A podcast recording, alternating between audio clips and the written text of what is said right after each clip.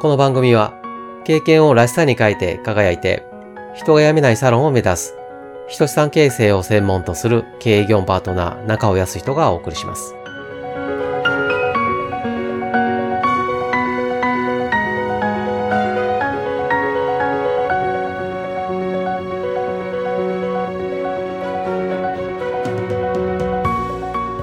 人が辞めない評価制度設計編では制度の立て付けとして数値評価と行動評価の2つの柱について、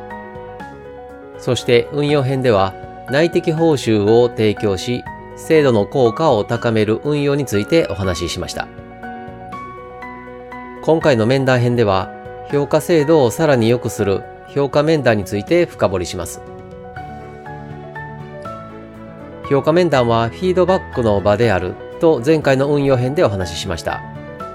そして関係性、自己決定感、有能感の3つを念頭に面談を進めるともお話ししました。これらの3つをもとに面談を進めることを具体的に説明します。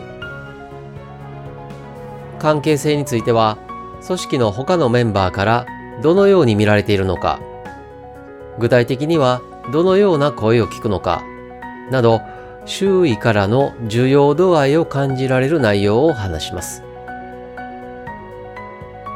自己決定感については、自分の行動を振り返り、うまくいった行動、逆にそうではなかった行動から良かった点、また改善する点を一緒に考えます。有能感については、周囲に与えているいい影響、それを支える能力を共有します。これらの項目を中心に評価機関の結果を振り返ります。